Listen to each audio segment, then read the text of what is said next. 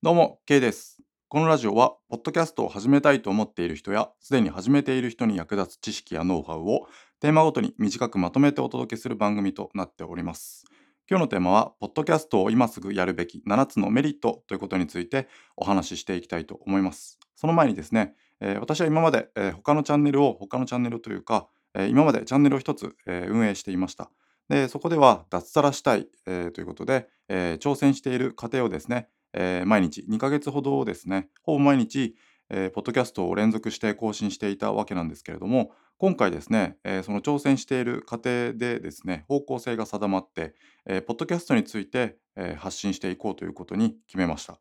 で、チャンネルをリニューアルして、えーこれから新たにスタートをしていきたいなと思いましたので、えーここを皮切りに、えー皮切りというか、えーここを新たなスタート地点としてですね、えーまた始めていきたいと思いますんで、えー今まで聞いてくれていた方も、え引き続き、えー見ていただきたいなと、え聞いていただきたいなというふうに思っていますんで、よろしくお願いします。えーではですね、え本題に入ります。ポッドキャストを今すぐやるべき7つのメリットということですね。はい、じゃあざっとお話します。この話はですね、え今まで、え話したこともあるんですが、また新たに、えお話ししたいと思います。1つ目、音声市場が拡大する。2つ目、ポジショニングが取りやすい。3つ目、初期費用がかからない。4つ目、配信が楽。5つ目、自分のメディアが持てる。6つ目、インタビューが簡単。7つ目、話すのが上手くなる。ということでお話ししていきます。じゃあ1つ目の音声市場が拡大するということですね。えーこれはもう結構言われていることなんですが、今、えー音声広告市場というのが日本で16億円でしたね。えーそれがですね、2025年までには、えー420億円にえ達するであろうという予測が立っていますね。えーこれはある会社が、えー調査をして、えー大手、えー資本の持った、えー企業ですね、そういった広告の大手がですね、え参入してきたことを想定して、えーちゃんと、えー数字に基づいた、根拠のあるものを算出してくれている、420億円という数字になっています。えただですね、うん、アメリカの、音声広告市場っていうのが2980億円ほどですね。えーなので、えー桁が違いすぎますね。ちょっとあの2桁、えー現在で言うと、え2桁違ってきているんですが、えそうですね。ただアメリカの、え車社会っていうのが影響しているっていうのもありますし、もともとの人口っていうのもそうですけども、えー日本ではですね、そこまで長距離運転するような、えー車社会という車の文化がないということで、えーラジオがですね、日本の国民の、えー心のお底から根付いているかといったら、またそこはちょっと、えー違くなっていますんで、えまあ、このままアメリカの後を追ってですね、何千億円市場になるかって言われたら、またそこは少し微妙になってくるというふうに言われてはいます。ただ、えー今、えー耳にしている方も多いと思うんですが、えークラブハウスですね、えー結構話題になってますよね。音声 SNS だなんて言って。あのー誰さんでしたっけ？何はやさんだかちょっと忘れましたけど、何はやさんが言ってましたよね。えー何者でもない人は音声、えーこの SNS やったところで、えー蚊帳の外なのでつまらないよと。えーなかなか、えーどそっち側から言ってくるかという感じなんですけども、えーそうですね。ただこれはあの SNS の戦略というか戦術なんですよね。こういった風にですね、えー招待制にしたりとか、なんか有名人ばっかり先に入れて、えーそういう一般の方々に羨ましいという気持ちを芽生えさせてですね、えーよりこうなんていうか価値を作り出そうとしているという SNS, SNS 側の戦略なんですよね。SNS っていうのはやっぱり利用してくれる人が多くなって広告費で運営しているというものなので、えーやっぱりそういった一部の人たちだけに受け入れられて、えー楽しいよって言ってるだけじゃ、えーやっぱり収益にならないので、えーこれから収益にしていくにはどうしたらいいかっていうとやっぱりこういうふうに、えー話題になって、えー羨ましいな俺もやりたいなって思う人に、えーぜひ参加していただいてで広告をポチッとクリックしていただいてお金がチャリンと入るというシステムを今構築している最中なんですよね。と私は予測しています。まあそうですよね。どう考えてもそんな一一部の有名人だけが、えー無料で使っているだけなので、えーまあそれで、えーお金が発生するかといったら発生しないですよね。えーなので、えーこういった SNS の戦略に騙されないように。といってもですね、えークラブハウスが音声を盛り上げてくれるっていう、えーむ音声を盛り上げてくれているということに関しては間違いないので、えーこういったふうにですね、どんどん音声が盛り上がって日本でも市場が拡大していくといいなというふうに思っています。はい。2つ目ですね。ポジショニングが取りやすいということですね。えー、何かこう自分の得意、えー、好きなこと、そういったことを発信すると、えー、まだ発信している人っていうのが少なくてですね、えいたとしてもですね、2、3エピソード、え上げて、まあ、やめちゃうとか、え企業で、えがっつり、えサムネイル作ってちゃんとやろう。個人事業主でもちゃんとやろうって言って決心してやっているのに10個ぐらいエピソード上げてもう1年ぐらい経ってるとかもうそういう番組ばっかなんですよね。えなのでえー、続けるだけで生き残っていけるということになっています。この、えー、まあ、続けるだけで生き残っていけるんですが、さらに、えー、自分の特色を生かして、得意を生かして、好きを生かして発信することによってポジショニングが取りやすいということですね。まあ、YouTube とかそういったものを今からやるよりは、えー、断然音声市場という、えー、音声コンテンツを作っていった方がいいということですね。はい。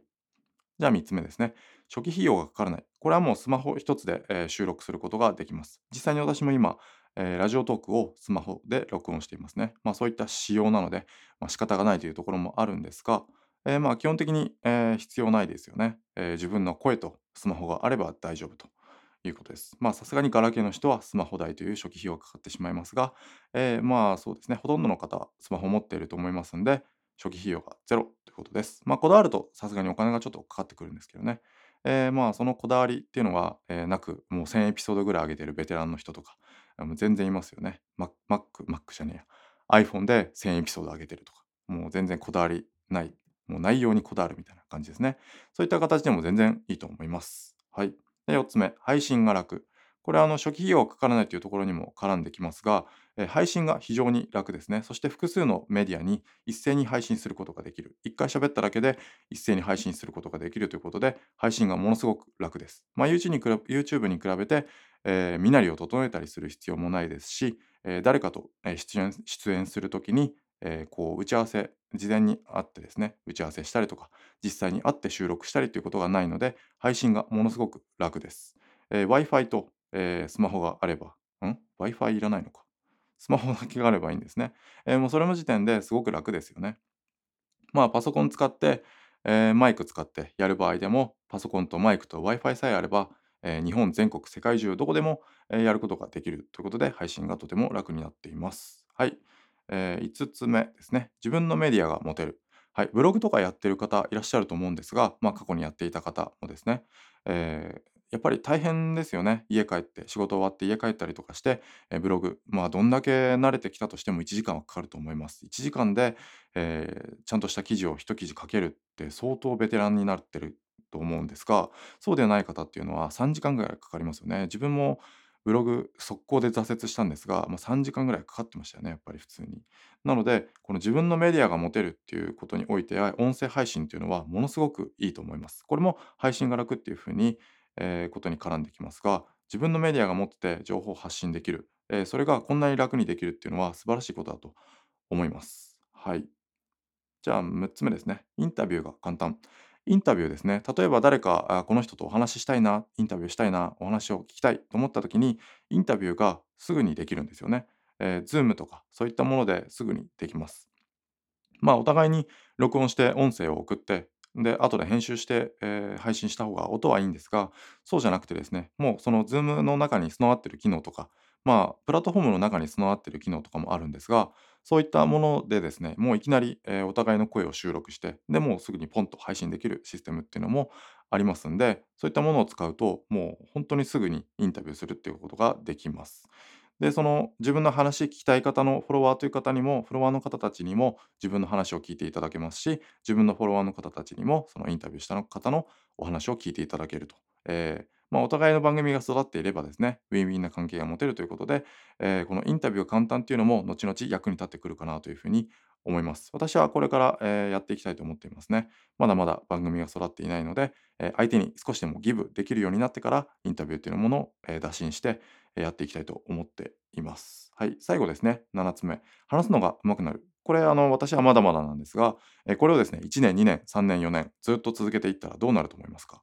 もう喋ることがもう楽しくて、もう上手くなっちゃってしょうがないですよね。えー、こういった、えー、毎日の積み重ねによって、えー、めちゃくちゃ話し下手なんですが、私は、え話すのが上手くなるということを、えですね、副産物ではあるんですが、これをですね、淡い期待を持って、え10年後、えめちゃくちゃ話すの上手いですねって言われるようになりたいと思っていますね。まあ、話すのが上手いっていうのは、まあ、うん、あの、テレビに出てる人たちとか、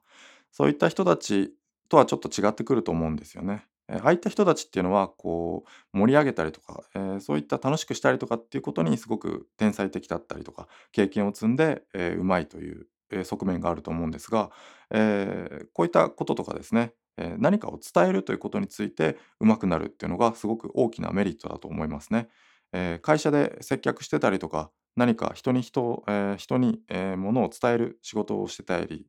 する人たちっていうのは、もともとそういったアドバンテージがあるので、まあ、ポッドキャスト、本当に今すぐやるべきだと思いますね。えーそういったアドバンテージがない、私のように口下手だっていう部類ですね。そういった、えー人でも、えーこういった何かを伝えようと一生懸命毎日考えてお話ししていますんで、えー少しずつ経験が、えー積まれていってですね、将来的に何かをこう伝える、教えるということがすごく上達するんじゃないのかなというふうに思っています。これが7つ目のメリット、話すのが上手くなるということですね。はい、じゃあ、えーざっとおさらいしてみます。えー音声市場が拡大する。ポジショニングが取りやすい。初期費用がかからない。配信が楽。自分のメディアが持てる。インタビューが簡単。話すのが上手くなる。以上7つですね。ポッドキャストを今すぐやるべき7つのメリットということについてお話ししました。はい。じゃあ今日は以上にしたいと思います。何か役に立つことがあれば幸いです。ありがとうございました。